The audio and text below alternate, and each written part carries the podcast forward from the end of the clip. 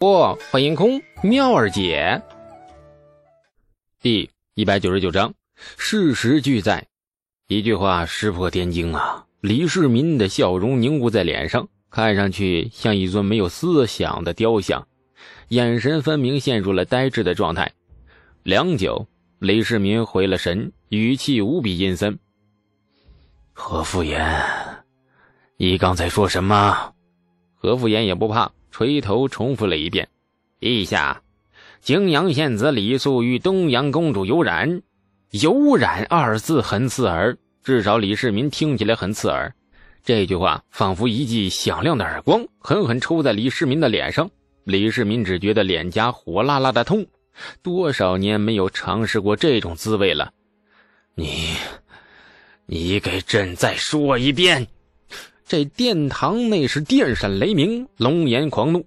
何复言梗着个脖子，不怕死的重复第三遍：“泾阳县子与东阳公主有染。”李世民暴怒，拍案而起：“大胆，敢污蔑天家圣明！来人，陛下，臣有铁证，何言无知？”这何复言大声抗辩：“铁证！”李世民呆了一下。然后眼睛微微眯了起来，很危险的信号。臣有铁证，可证泾阳县子与东阳公主有染。拿来，若有半字不实，朕必一而三除。何复言进宫谈局，显然是早有准备。闻言，不慌不忙地说：“臣昨日得公阳主府侍卫黄申密报，自贞观十年冬月。”东阳被陛下赐公主封号和封地，入住太平村公主府后，东阳公主便认识了同在太平村的泾阳县子李素，二人从那时便渐渐的熟悉，常在泾河河滩边私会。此事公主府的侍卫们大多知晓，只因公主殿下以银钱买通，故而一直未曾走漏风声。李世民面孔迅速涨得通红，怒火已经到了顶点。只不知这怒火是冲着何复言，还是东阳和李素二人？陛下可曾记得当初结舍利叔侄挟持公主殿下一事？那日公主殿下与李素二人同时被掳，后来说是结舍利叔侄掳公主后，路上巧遇李素。其实哪有如此恰巧之事？那日。二人被掳，实则是二人当时同时在河滩边私会，故而被劫舍利撞见。李素为保公主性命，所以豁命以赴，将劫舍利叔侄二人杀死。因此一事，李素与东阳公主二人共过患难，二人愈发的如胶似漆，河滩私会愈发频繁。公主府侍卫皆有所闻。今年夏天，我大唐征伐吐蕃。大唐兵发松州，李素随军而行。他在去松州的同时，李素之父李道正正为他定下泾阳县许家的亲事。李素独钟东阳公主，故而不愿成亲，暗中破坏亲事。许家两次结亲，李家两次毁亲，此皆因东阳公主之故也。这件事，太平村上下皆有所闻。陛下，遣人一查便知。李世民脸色涨红，鼻孔呼哧呼哧的喘着粗气，两手的拳头是越转越紧，阴沉的说：“还有吗？还有。李素痛殴杜之四郎中，东市废东宫属官，二次入大理寺牢狱。东阳公主皆是托人奔走转还，暗中护其周旋。”李素献计也好，献策也好，酿酒也好，皆与东阳公主有关。或许陛下还记得李素曾经做过“花开堪折直须折”的绝妙诗句。此诗虽然名为西施咏志之作，但是以李素和东阳公主之间的私情来看，恐怕此诗不单单是西施咏志，内中更有那幽静雅意。何复言列举的事例很多，而且每一条似乎都有理有据。李世民听了半晌，终于察觉到一个很不妙的事实：这些事情堆列起来、加起来，这恐怕东阳和李素之间真有某种说不清道不明的私情。李世民是皇帝，又是父亲，女儿瞒着他做下这等事，简直是大逆不道。而那个李素，该死一千次一万次，胸中的怒火如火山般喷发。李世民闭上眼，努力平复自己的心情，让自己的表情看起来古井无波。然而实在是太愤怒了，脸上的表情再怎么强压，也呈现出微微扭曲的狰狞模样。你刚才说的公主府侍卫黄申何在？何复言有备而来，自是不惧。黄申此时在太极宫宫外候旨，宣他进殿。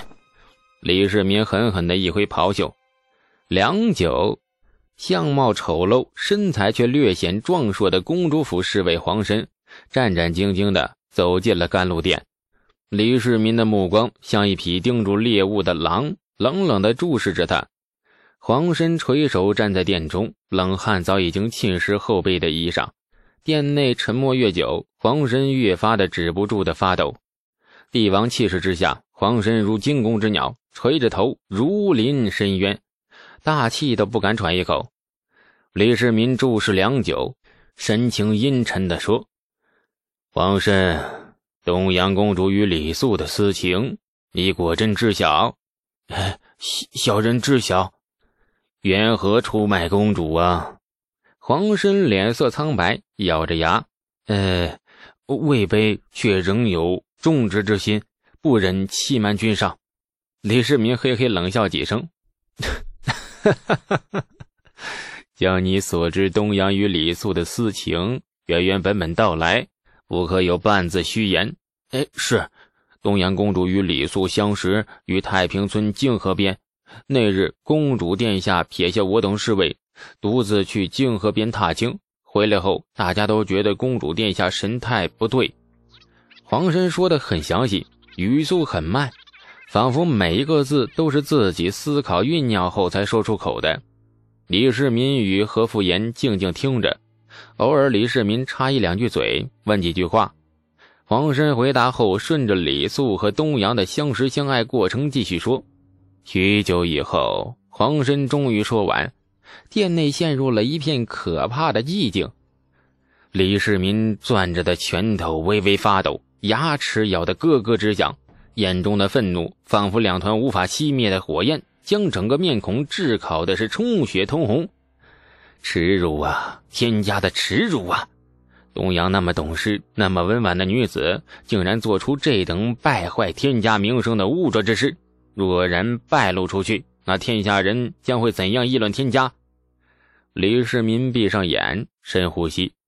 尽管事实和人证摆在面前，但是他的心中仍存着一丝希望。他希望这一切不是真的，而是有人恶意构陷。东阳仍是那个知书识礼的好女儿，李素仍是那个懒散却忠直的好臣子。殿内静悄悄的。气氛却压抑的令人崩溃。李世民神情阴沉，脸色时红时青，时而杀机毕露，而时而黯然悲凉，不知道在想什么。良久，李世民终于开口，从齿缝之中非常缓慢的挤出了几个字：“宣李素觐见。”李素赶到太极宫门前时，已经是汗出如浆。苍白的脸上不见一丝血色，呆呆地注视着太极宫那扇紧闭的朱门，神情惨然。他能够感觉到一桩天大的祸事毫无征兆地降临了。这桩祸事如同一柄重锤，将他和东阳此生的幸福摧枯拉朽般的摧毁，从此不再有生机。站在太极宫外，不知呆立了多久。李素深吸一口气，整了整衣冠。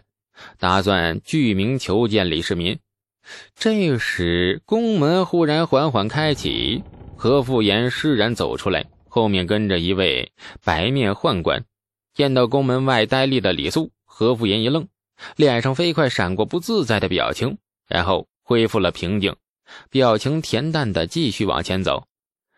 李素此时心乱如麻，而且他也根本不认识何福言，二人就这样的擦肩而过。跟在后面的宦官显然正认识李素，见李素站在宫门外，不由得喜道：“嗯，正好省了奴婢辛苦跑一趟太平村。今儿个真是巧了，李仙子，陛下宣你即刻进宫面圣。李素心头愈发沉重，强堆起笑脸，朝宦官友善的笑了笑，然后一言不发的朝着宦官就进了宫。太极宫承天门外是朱雀大街。何复言走出广场后，脚步一顿，换了个方向，朝着朱雀大街旁边的一条暗巷里钻了进去。暗巷内，一辆不起眼的红顶蓝棚马车静静地停在巷道中间，马车四周三五成群布满了穿着便服的侍卫。何复言快行几步，走到马车旁边，垂手恭立不语。马车的帘子一直不曾掀开，许久后，里面悠悠传来了一道声音：“都说了吗？”何复言恭敬地说：“原原本本一字不落的说了，黄申也说了，陛下暴怒，已宣李肃进宫。”马车内响起了那畅快的笑声：“呵呵，如此甚好。殿下，臣还需要做什么呀？”暗中串联朝臣，将此事闹上明日朝会，广为天下所知。那何福言迟疑一下，这、这、这、毕竟是天家内事，臣是外人，若是宣扬出去，恐怕陛下不会饶臣。事情闹大，那么多双眼睛盯着呢，父皇无法责罪于你，充其量寻个由头将你贬谪出长安，明年吾再将你宣调回来便是。你为孤做了这件事情，已经是莫大的功劳，孤不会忘记你的。何复言暗暗苦笑，明年宣调回来，你这个饼画的未免也太不可信了。其实自己也只是一颗棋子而已。马车内传来李承前冷冷的声音：“朝堂上需得理不饶人，这个道理相信你比孤更明白。孤要见到的结果。”最好是父皇将李肃赐死，臣臣尽力而为。马车内再无声音，坐在车前的马夫甩了一记空鞭，马车缓缓的驶动，离开了暗巷，朝着东宫而去。从承天门到甘露殿呢，一共多少步？李素没算过。他不像何福言那般无聊，只是今日进宫，李素的脚步很沉重，仿佛每迈出一步，便离深渊更近一步。走到尽头，终难免那纵身一跳的结果，心中有点淡淡的后悔，太突然了，突然的，甚至来不及跟他道个别，来不及再抱一抱。感谢您的收听，去运用商店下载 Patreon 运用城市，在首页搜索海量有声书，或点击下方链接听更多小说等内容。